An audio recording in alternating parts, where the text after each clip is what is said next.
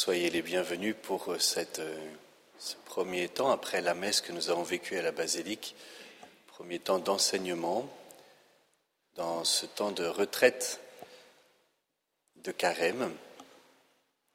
Le thème de la retraite de carême est L'homme ne vit pas de pain seulement, mais de toute parole qui sort de la bouche du Très-Haut.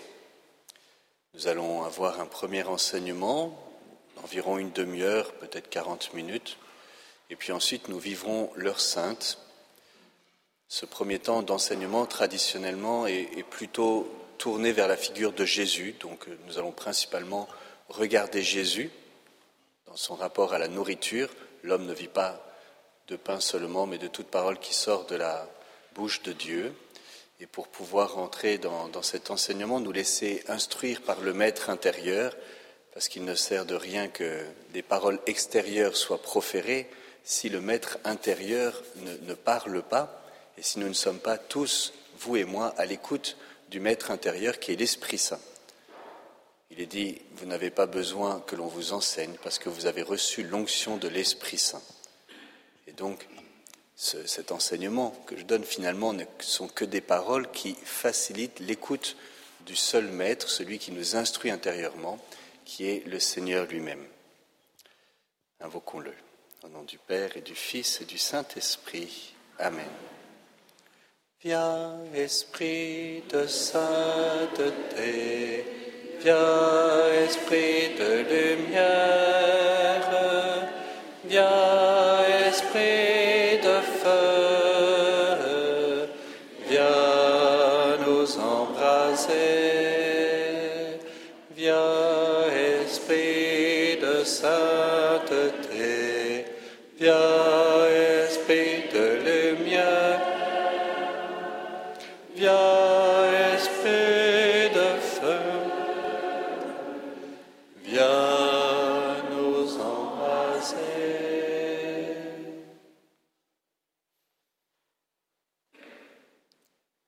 Vierge Marie, toi qui gardais toutes choses dans ton cœur, nous voulons nous remettre sous ton manteau maternel.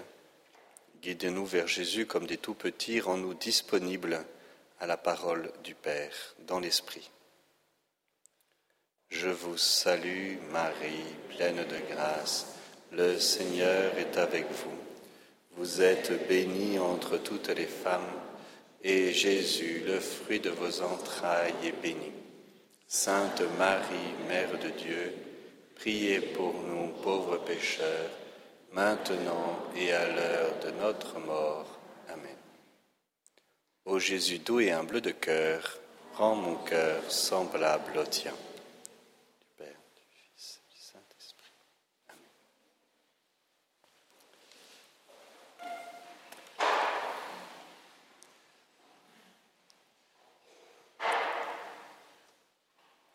Cet enseignement, nous le vivons en même temps ici même à la chapelle des apparitions, mais aussi en étant unis à, la, Radio Espérance, voilà, aux auditeurs de Radio Espérance, et puis à, vous qui nous écoutez sur Internet, voilà, par le canal YouTube du sanctuaire. C'est-à-dire que si vous venez pour la première fois à Paris ou vous découvrez, ben sachez que tous les mois, il y a ces rencontres de Paris et que si vous n'avez peut-être pas la possibilité de venir tous les mois, eh vous pouvez aussi participer par Internet et par Radio Espérance euh, à ces temps d'enseignement. Donc ce premier enseignement de cette retraite de carême, l'homme ne vit pas que de pain, mais de toute parole qui sort de la bouche de Dieu, c'est un enseignement où nous allons contempler ensemble Jésus dans son rapport à la nourriture. Sans vouloir faire un jeu de mots trop simple, on pourrait dire que dans un premier temps, je vais parler de Jésus et la nourriture, et dans une deuxième partie, Jésus et EST, la nourriture. Ça va? Donc c'est le rapport de Jésus à la nourriture matérielle et comment est-ce que Jésus va peu à peu se déployer, se révéler, euh, dévoiler comme étant la nourriture euh, spirituelle qui nourrit notre âme. Et puis évidemment, nous nous laisserons interroger à travers ce, ce parcours euh, évangélique que nous allons vivre maintenant et qui va nous mener jusqu'à l'heure sainte. Jésus et son rapport à la nourriture. Le premier constat qui s'impose, c'est que dans l'Évangile, il y a beaucoup de repas. Il y a beaucoup de repas dans l'Évangile. Jésus mange beaucoup, souvent. Je ne sais pas s'il mange beaucoup en quantité, mais il est fréquemment dit que Jésus mange et partage des repas. Ne serait-ce que dans l'Évangile selon Saint Luc, il y a dix repas où Jésus euh, est présent. il y a trois repas chez les pharisiens, le pharisien qui a invité Jésus chez lui, un deuxième repas, puis un troisième repas. Voilà. Il y a aussi des, repas que Saint Luc raconte, mais qui sont présents aussi chez Saint Marc et, Saint Matthieu. Par exemple, le repas chez la belle-mère de Matthieu, de Simon, pardon, hein, de la belle-mère de, Simon. Il y a le repas chez Lévi, ou chez Matthieu, hein, ça dépend, c'est le même personnage, mais avec deux noms différents. Et puis, euh, il y a le rassasiement de la foule, la, ce qu'on appelle la multiplication des pains. Donc il y a un certain nombre de repas que Jésus va partager. Et puis chez Saint Luc, on trouve aussi les repas chez Marthe et Marie. Vous savez, ce fameux texte que l'on connaît où Marie s'agite et puis Marie euh, est en train d'écouter Jésus à ses pieds. Il y a le repas chez Zachée, évidemment. Zachée, euh, descends de ton arbre, je viens euh, habiter chez toi. Et puis, après la résurrection, il y a encore deux repas chez Saint Luc, le repas des, pèlerins d'Emmaüs, et puis au moment de l'apparition euh, aux onze apôtres, eh bien Jésus partage aussi le repas.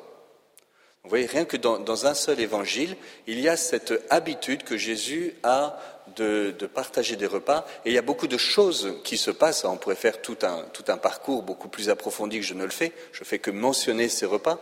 Mais pour voir combien de, fois Jésus partage des repas et qu'il se passe quelque chose autour du repas.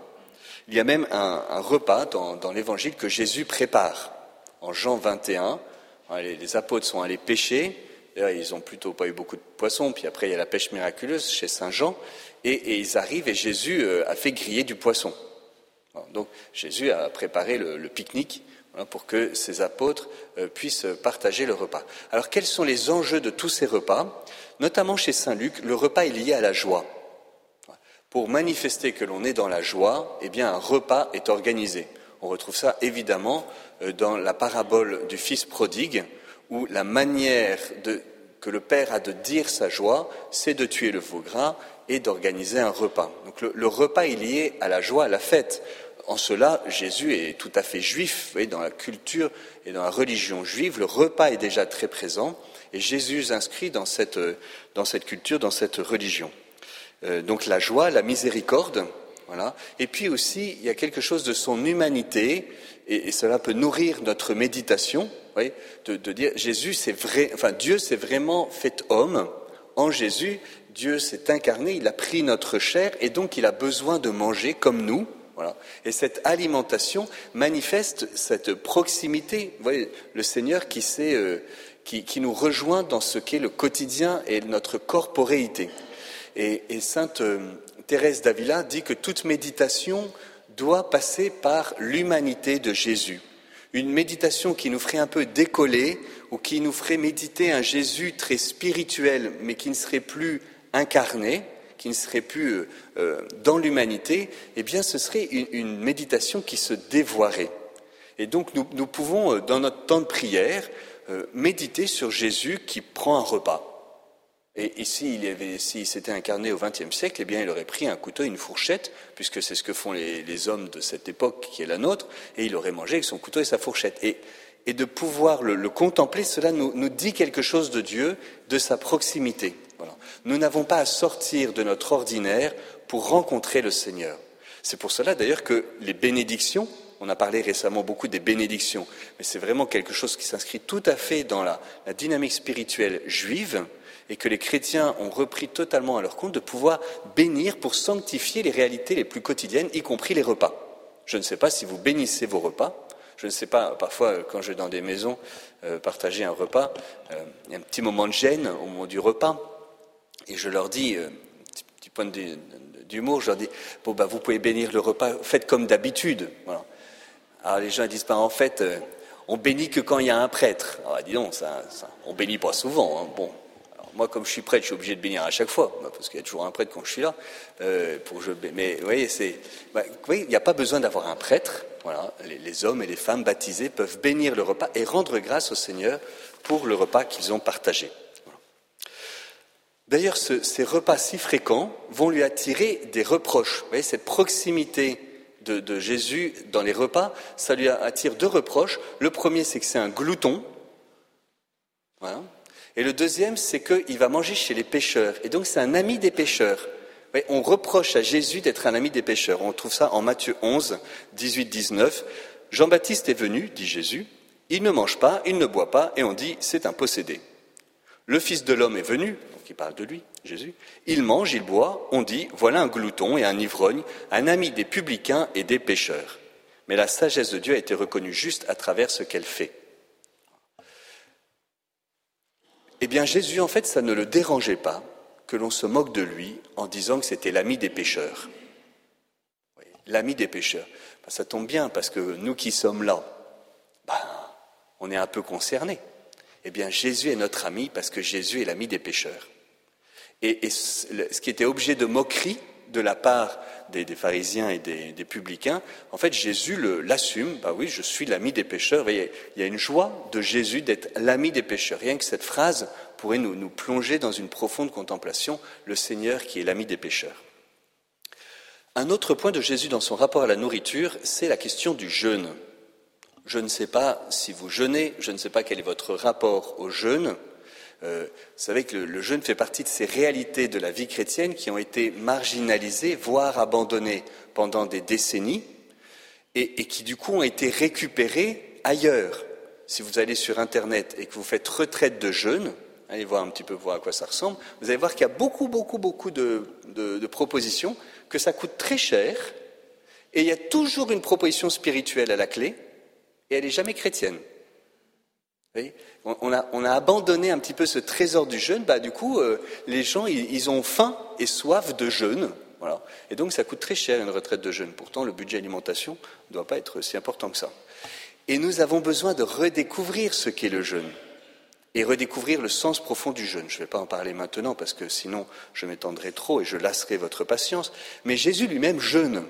Et donc, comme on veut imiter Jésus, ben, on imite Jésus qui jeûne. On n'est pas obligé de l'imiter à chaque fois dans la même quantité, mais en tout cas, on peut mettre nos pas dans les siens.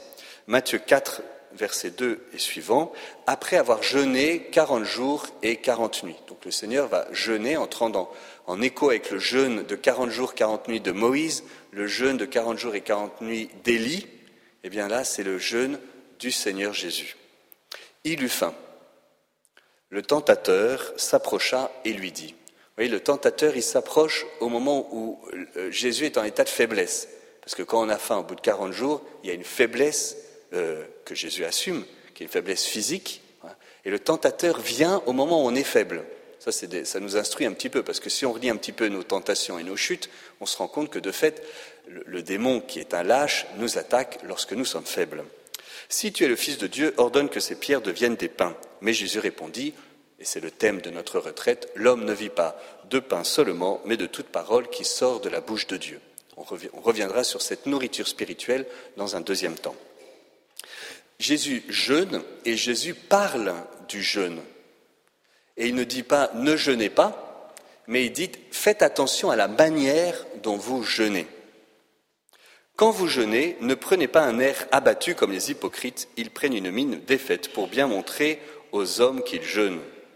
Quand tu jeûnes, parfume-toi la tête, lave-toi le visage, ton jeûne ne sera pas connu des hommes, le Père qui te voit dans le secret te le rendra. Et donc nous jeûnons devant Dieu, nous jeûnons pour Dieu, et non pas devant les hommes. C'est toujours un peu la, une des tentations du jeûne, c'est l'orgueil. C'est de s'y croire, quoi, pour le dire familièrement. De pouvoir vivre le jeûne, mais discrètement. Et puis, il y, a, un autre moment où Jésus va jeûner, mais j'y reviendrai à, la fin de, cet enseignement, c'est au moment de la Passion. Jésus va avoir soif, alors cette soif, elle est signifiée dans le texte des évangiles, il aura également faim. Vous voyez, il est épuisé physiquement et, en fait, il, aura faim. Vous voyez, il défaille en route aussi euh, gagné par la faim, même si le texte de l'évangile ne le dit pas. Mais il y a le jeûne euh, après le dernier repas qu'il prend, eh bien, il ne va plus manger. Donc il y, a, ce jeûne, il y a cette faim qui est la sienne. Avant d'entrer dans cette dimension plus spirituelle sur la, nourriture spirituelle dont parle Jésus, je voudrais revenir sur un point qui peut-être pour nous est une évidence, mais qui l'est peut-être de moins en moins, et qui est en fait une grande euh, nouveauté du christianisme, c'est qu'il n'y a pas de prescription alimentaire dans le christianisme. Jésus a déclaré que tous les aliments étaient purs. C'est très très loin d'être évident. Parlez-en avec un juif pour savoir s'il peut manger de tous les aliments, avec un musulman ou avec un bouddhiste, et vous verrez que c'est très loin d'être le cas. Le juif ne mange pas de porc, le musulman non plus. Et parfois, euh, la dernière chose que les juifs ou les, musulmans non pratiquants et non croyants lâchent, ce sont les interdits alimentaires. Toutes les religions ont eu des interdits alimentaires qui marquent la différence entre le sacré et le profane. Il y a des, des,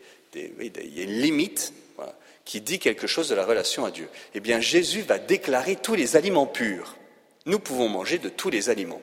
C'est ce que dit euh, le Seigneur, c'est en Marc 7. Alors Jésus va dire une phrase qui va susciter un étonnement euh, chez les, chez les apôtres. Rien de ce qui était extérieur à l'homme et qui entre en lui ne peut le rendre impur. Mais ce qui sort de l'homme, voilà ce qui rend l'homme impur. Alors, après, les disciples vont le voir, puis ils disent là, on ne comprend pas trop ce que tu as dit. Alors Jésus leur dit, Êtes-vous donc sans intelligence, vous aussi? Il ne parlait pas à cette vénérable assemblée. Ne comprenez-vous donc pas que tout ce qui entre dans l'homme en venant du dehors ne peut pas le rendre impur, parce que cela n'entre pas dans son cœur, mais dans son ventre, et doit être éliminé. C'est ainsi que Jésus déclarait pur tous les aliments. Ça, pour un juif, c'est incroyable. C'est un juif qui dit qu'on peut manger de tous les aliments. Et dans l'Ancien Testament, il y a le porc, mais il y a beaucoup d'autres animaux qu'on ne peut pas manger, par exemple. Et dans la conscience chrétienne, ça va prendre du temps. Si, on regarde un petit peu, par exemple, il y a la, vision de Paul euh, qui doit aller chez, un, païen, un centurion, et puis il s'endort. Et puis la vision d'une grande nappe avec plein d'animaux, des quadrupèdes et tout ça, les oiseaux du ciel, les reptiles de la terre, des quadrupèdes. La, la voix s'adressa à lui, donc Pierre rêve. Debout, Pierre, offre-les en sacrifice et mange. Pierre dit Certainement pas, Seigneur. il contredit le bon Dieu. Certainement pas le Seigneur. Bah oui, je sais un petit peu mieux que toi ce qu'il faut faire dans ma relation avec toi. Quoi. Bon, ça, ça nous arrive de temps en temps. Hein. Je n'ai jamais pris d'aliments impurs et interdits. Pourtant, le même Pierre, il avait entendu quelques années avant euh, Jésus qui déclarait pur tous les aliments. À nouveau, pour la deuxième fois, une voix s'éleva à lui Ce que Dieu a déclaré pur, toi ne le déclare pas interdit. Cela se produisit trois fois. Et donc ça, demande du temps pour que les, premiers chrétiens, qui étaient juifs, euh, entrent effectivement dans la liberté des enfants de Dieu. En fait, c'est ça l'enjeu. C'est la liberté des enfants de Dieu. Vous nous n'avons pas d'interdit, nous sommes libres. le Seigneur nous a ouvert la liberté. C'est important parce qu'aujourd'hui, il y a quand même un certain nombre d'interdits alimentaires qui reviennent, pas nécessairement religieux, pour diverses raisons, où on, remet des injonctions et des interdits qui nous pèsent sur les épaules. Je ne dis pas que c'est le cas de tous les végétariens et de tous ceux qui mangent vegan, mais parfois quand même un peu. Si tu es végétarien et vegan, je ne suis pas en train de dire que tu n'as pas le droit d'être dans cette chapelle, rassure-toi. Si le Seigneur t'y appelle, qui suis-je moi pour dire que c'est pas bien? C'est pas de ça dont il s'agit. Par contre, si tu estimes qu'il y a des aliments interdits, là, tu es en train de brider la liberté des enfants de Dieu. Fais attention. Si le Seigneur a déclaré pur, eh bien, tu ne dis pas au Seigneur certainement pas. Le critère que va donner Saint Paul, c'est celui de la charité. Parce qu'il dit on peut même manger des viandes offertes aux idoles. Parce qu'en fait, les idoles n'existent pas. Il n'y a que Dieu qui existe. Et donc on peut manger des viandes offertes aux idoles.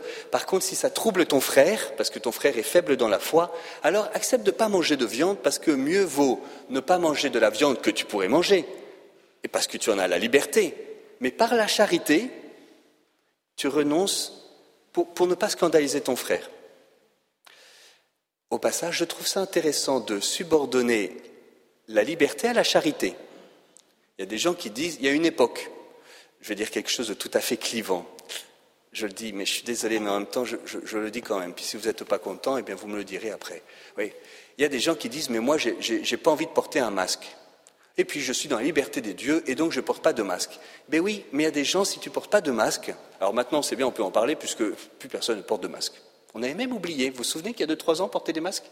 Hein, Ce n'est pas que pour le carnaval. Hein, mais il y a des gens, en fait, si tu ne portes pas le masque, ils vont être scandalisés, ils vont avoir peur de venir à la messe, ils vont peut-être pas venir à la messe. Et donc, si toi, tu as la liberté de ne pas porter de masque parce que tu n'as pas peur ou que tu es assez jeune pour ne pas craindre de tomber malade ou pour des tas de raisons, bref, mais je vais porter le masque par charité pour mon frère. Ce n'est pas que la liberté qui prime, c'est la charité. Petite application concrète. Je vous ai dit que c'était un peu clivant, hein, mais enfin bon, comme c'était il y a deux, trois ans, j'espère que notre affect est un petit peu apaisé par rapport aux crises sanitaires que nous avons pu connaître. Et si ce n'est pas le cas, eh bien, je me mets devant le Seigneur et je demande au Seigneur peut-être de pouvoir pacifier ce qui a pu être troublé dans mon rapport aux autres suite à la crise sanitaire. Je referme la parenthèse et j'entre dans la deuxième partie. La première, c'est Jésus et la nourriture. La deuxième, c'est Jésus et la nourriture. Et la nourriture, EST, voilà, c'est-à-dire Jésus est celui qui est la nourriture, c'est-à-dire la nourriture spirituelle. Jésus va utiliser le registre spirituel, de la, le registre de la nourriture, pour nous faire accéder à un niveau plus profond. Voyez, il nous rejoint dans notre expérience humaine, boire, manger, et il va nous introduire à la véritable faim et à la véritable soif véritable aliment et à la véritable boisson. Matthieu 5, 6 Heureux ceux qui ont faim et soif de la justice, car ils seront rassasiés. Vous voyez que ce registre du faim, de la faim et de la soif, euh, le Seigneur fait appel à lui, mais de manière spirituelle. Nous n'avons jamais mangé un morceau de justice au petit déjeuner avec notre fourchette et notre couteau. Donc c'est bien un aliment spirituel. c'est le désir profond. C'est-à-dire que le, désir du cœur de l'homme, le Seigneur va l'exprimer par le langage concret de la faim et de la soif. Quand Jésus parle de la nourriture et de notre rapport à la nourriture, et on voit comment cela devient spirituel, eh bien, il nous appelle à vivre l'abandon à la providence. J'ai été étonné, en devenant prêtre, de découvrir combien le rapport à la nourriture était euh, culpabilisé. Souvent, euh, les gens ont un rapport culpabilisé à, la nourriture. Et c'est assez normal, en fait. Vous voyez, souvent on a un rapport culpabilisé à la sexualité, à la nourriture. La nourriture, c'est la conservation de la vie. La sexualité, c'est la transmission de la vie. Et donc, quand il y a des dérèglements, dans le domaine de la sexualité ou de l'alimentation, ça engendre une très très forte culpabilité. D'ailleurs, il y a un moment, il faut aussi pouvoir déposer cette culpabilité devant, dans le cœur du Seigneur pour pouvoir euh, être un peu plus paisible, parce que parfois cette culpabilité, elle peut devenir très envahissante. Euh, mais c'est parce que ça rejoint quelque chose de très vital en nous. Et donc, la, question de la nourriture peut vite devenir euh, assez tendue. Alors, quand on est dans l'abondance, on s'en rend pas trop compte. Moi, j'étais dans le désert, par exemple.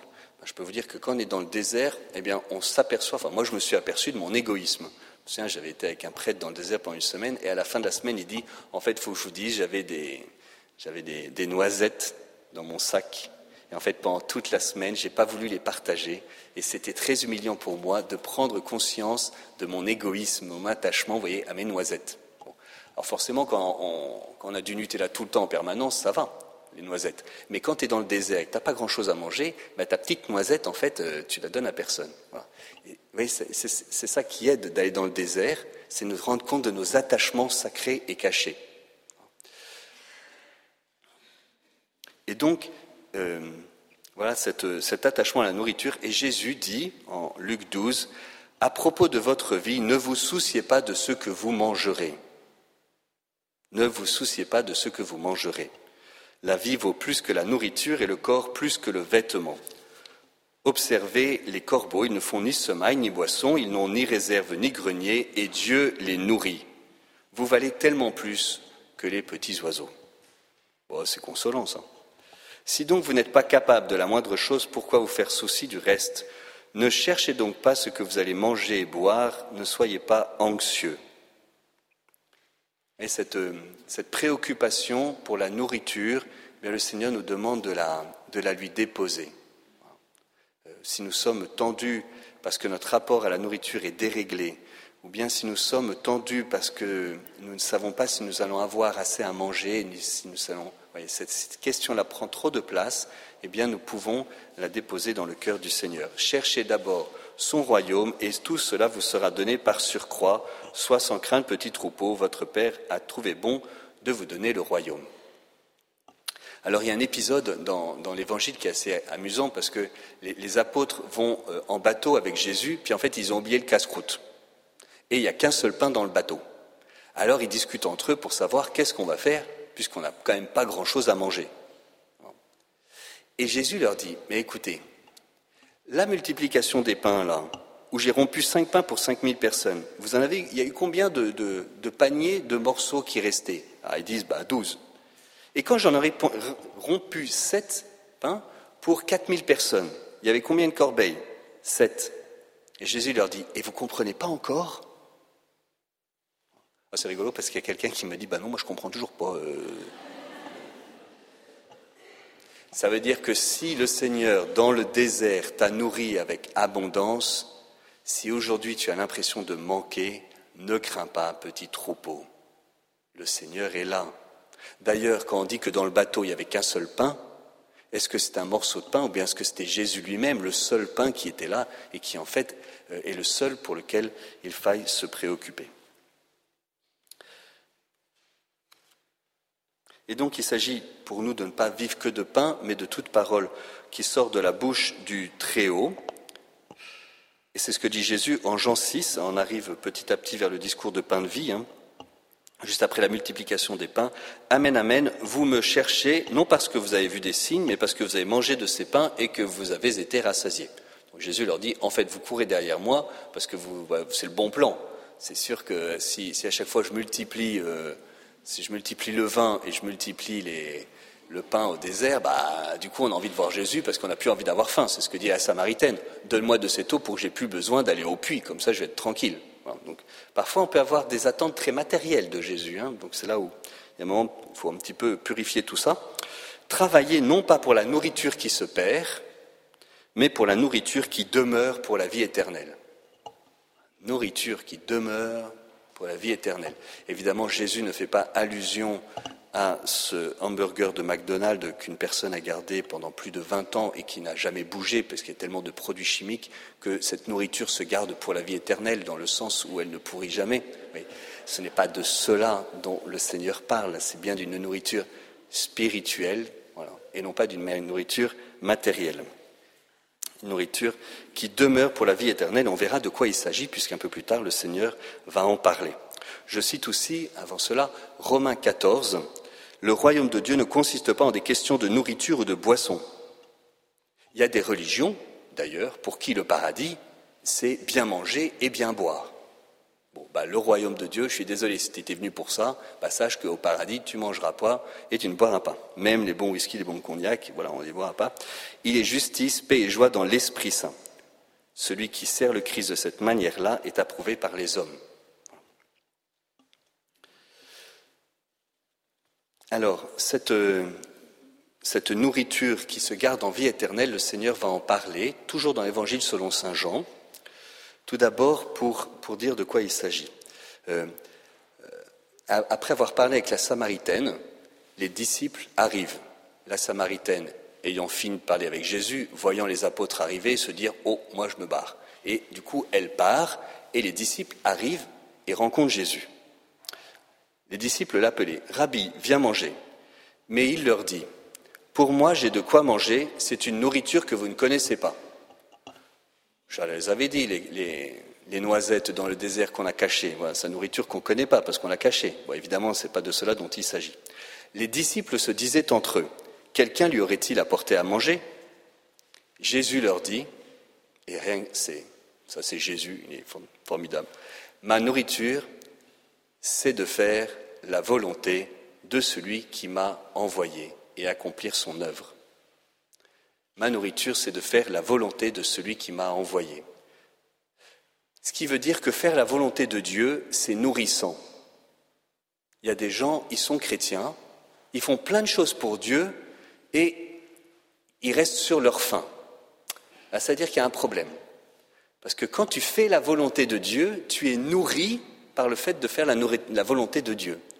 Donc si tu fais beaucoup de choses pour Dieu et que ça te dessèche, il y, a, quelque chose qui n'est pas dans l'Esprit Saint. Bah, ça tombe bien, on est en, temps de retraite justement pour essayer de corriger ce qui peut être un peu déséquilibré dans le don de nous-mêmes. Ma nourriture, c'est de faire la volonté de celui qui m'a envoyé. Et puis on arrive enfin au discours du pain de vie, en Jean 6. Moi, je suis le pain vivant qui est descendu du ciel. Celui qui mange de ce pain vivra éternellement. Le pain que je donnerai, c'est ma chair donnée pour la vie du monde. C'est sûr que dire le pain que je donnerai, c'est ma chair, les gars, ils l'ont regardé, ils lui ont dit, oh là, les Juifs se querellaient entre eux, comment celui-là peut-il nous donner sa chair à manger? C'est ça qui est bien avec les Juifs c'est qu'eux, ils posent des bonnes questions. Vous voyez, nous, parfois, on écoute ça, on dit, bah ouais, c'est beau, c'est très bien. Les Juifs, ils disent, bah non, ça va pas du tout. Ben, c'est-à-dire qu'ils écoutent ce que Jésus dit. Ils disent, non, mais qu'est-ce qu'il nous raconte là? Ça va pas.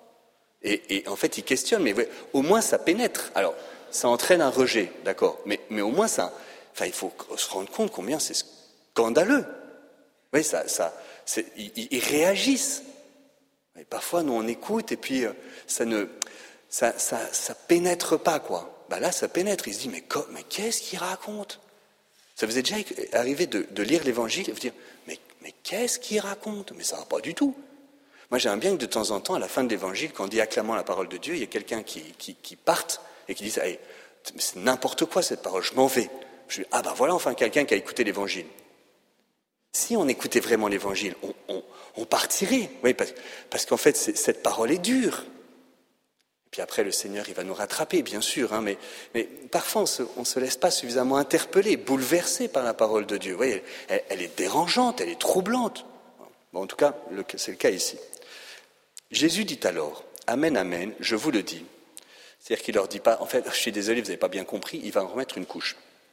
Si vous ne mangez pas la chair du Fils de l'homme, si vous ne buvez pas son sang, vous n'aurez pas la vie en vous. Celui qui mange ma chair et boit mon sang à la vie éternelle, et moi je le ressusciterai au dernier jour. Ma chair est la vraie nourriture, mon sang est la vraie boisson. Celui qui mange ma chair et boit mon sang demeure en moi, et moi en lui. De même que le Père qui est vivant m'a envoyé et que moi je vis par le Père, de même celui qui me mange, lui aussi vivra par moi. Et ils partirent tous en disant cette parole est trop dure. Et, ils sont partis. Puis comme il y a les apôtres qui étaient polis, qui n'étaient pas encore partis, Jésus dit, et vous aussi vous voulez partir? Mais Jésus, si tu veux partir, il te laisse libre, hein, il ne te met pas la main dessus. Alors Pierre, qui, n'avait probablement rien compris, mais, mais qui aimait Jésus, lui dit, bah, Jésus, j'ai rien compris, tu as les paroles de la vie éternelle, à qui irions-nous? Et ça c'est la beauté de Pierre. Pierre, il est, il est, formidable pour ça. il, écoute Jésus, il se dit mais qu'est-ce qu'il a raconté? Mais comme c'est Jésus qui l'a dit, bah, il y va. C'est un peu comme euh, euh, Jésus lui demande de jeter les filets après avoir euh, après une nuit de, pêche infructueuse. Pierre, c'est un peu son boulot. Puis tu as un type qui vient qui a jamais fait de la pêche de sa vie et qui lui dit jette les filets. Pierre, avec toutes les bonnes raisons de lui dire T'es gentil, mais je suis un peu fatigué, j'ai déjà essayé, ça marche pas, j'ai nettoyé mes filets, j'ai autre chose à faire. Enfin bref, sur ta parole, je vais jeter les filets. Et ça, c'est Pierre, c'est ça qui est magnifique chez, lui. Tu as les paroles de la vie éternelle. Jésus est la vraie nourriture. Alors peut-être y a-t-il parmi nous des protestants. Soyez les bienvenus. Mais moi, j'aimerais bien savoir, en fait, cette parole, si ce n'est pas dans l'Eucharistie, si ce n'est pas de l'Eucharistie que Jésus parle, en fait, il parle de quoi? Au nom de la parole, de, l'Évangile. Euh, euh, L'Évangile parle du sacrement de l'Eucharistie. Si, ce n'est pas de l'Eucharistie dont Jésus parle quand il dit Je suis la vraie nourriture et la vraie boisson qui mange ma chair et boit mon sang demeure en moi et moi en lui, ma chair est une vraie nourriture, mon sang est une vraie boisson. Si ce n'est pas de l'Eucharistie, alors en fait il parle de quoi? On, on doit manger quoi et on doit boire quoi si ce n'est pas de ça? S'il y a parmi nous des personnes qui n'ont pas la foi en la présence réelle, pour qui l'Eucharistie est seulement un repas fraternel, c'est aussi un repas fraternel, mais si c'est seulement un repas fraternel et que c'est une manière de dire, du coup, tu entends cette parole comment? Moi, il faudra, m'expliquer. soit Jésus, il, un petit peu, est un peu fatigué ce jour-là, euh, soit je ne suis pas croyant, voilà, euh, soit, il y a une expérience que je n'ai pas faite, mais vous voyez, si ce n'est pas de l'Eucharistie, de quoi parle-t-on? Je terminerai juste avec deux remarques liées à parelmonial. Tout d'abord, euh, Jésus va éduquer Marguerite Marie dans son rapport à la nourriture. Et nous pouvons être éduqués par Dieu et donc aussi parfois un peu corrigés. Quand on a trop, pas assez, pas bref, quand c'est trop préoccupant. Et, Marguerite Marie va être éduquée dans son rapport à la nourriture qui n'est pas très simple parce qu'en fait elle a eu faim dans son enfance. Elle raconte qu'elle a été en maltraitance familiale, peut-être comme toi d'ailleurs, et que sa, famille l'a privée de nourriture, et que les voisins lui donnaient de la nourriture à elle et à sa maman en cachette, parce que sa grand-mère, sa tante et sa grande-tante les empêchaient de manger. Donc elle a eu faim, en fait, Marguerite Marie. Il y a peut-être aussi parmi nous des personnes qui ont eu faim dans l'enfance, ou qui ont eu faim à d'autres moments de leur vie. Euh, et donc ce, rapport à la nourriture n'est pas très simple. Par ailleurs, elle, avait un problème avec le fromage. Moi, le problème que j'ai avec le fromage, c'est que j'aime trop ça. Elle, son problème, c'est qu'elle n'aimait pas ça. Et en fait, la, raison, enfin, de telle sorte qu'elle avait demandé qu'elle ne soit jamais obligée à la visitation. Je me tourne vers les visitandines, mais ce n'était pas les mêmes qu'à l'époque. Hein. Donc, il y a 350 ans. Hein. Et en fait, une des, clauses pour pouvoir rentrer, c'est qu'on ne la forcerait jamais à manger du fromage. Sauf qu'une fois qu'elle était à l'intérieur, bah, c'est comme ça la vie, bon, eh bien, en fait, on lui a demandé de manger du fromage. Et ça a été pour elle un très gros sacrifice. Euh, et puis, euh, ceux qui connaissent un peu Marguerite Marie, vous savez que c'est une sainte absolument extraordinaire et complètement géniale, mais parfois elle s'inflige des, des, sacrifices et des pénitences dans le rapport à la nourriture qui ne sont pas très appétissantes. Voilà, on va dire ça comme ça. Bon, eh bien, euh, le Seigneur va aussi l'éduquer dans son rapport à la nourriture parce qu'il y a quelque chose qui était peut-être un peu blessé, un peu pas, complètement en place. Et donc Jésus va petit à petit, euh, dans son rapport et sa vie euh, spirituelle, eh bien, rééquilibrer le rapport à la nourriture pour euh, être davantage libre intérieurement et comprendre que le vrai sacrifice, ce n'est pas les sacrifices qu'elle s'inflige à elle-même, mais le vrai sacrifice, c'est le sacrifice de la volonté personnelle, parce que ma nourriture, c'est de faire la volonté du Père. Et elle va apprendre à faire ce que Dieu lui demande plutôt que de choisir elle-même les pénitences qu'elle s'inflige. L'autre petit lien avec la, nourriture chez, dans les messages de, de Parelmonial, euh, c'est celui de la soif. Je vous avais dit que j'allais terminer en parlant de la soif. Le rapport à la nourriture, aussi le rapport à la boisson. Peut-être d'ailleurs certains parmi nous ont un problème dans le rapport à la boisson, soit personnel, parce qu'il y a un abus d'alcool et que vous êtes malade d'une maladie qui s'appelle l'alcoolisme, soit parce que des proches, personnes très proches, que vous aimez et avec qui vous vivez, euh, sont elles-mêmes malades d'alcoolisme, ou parce que dans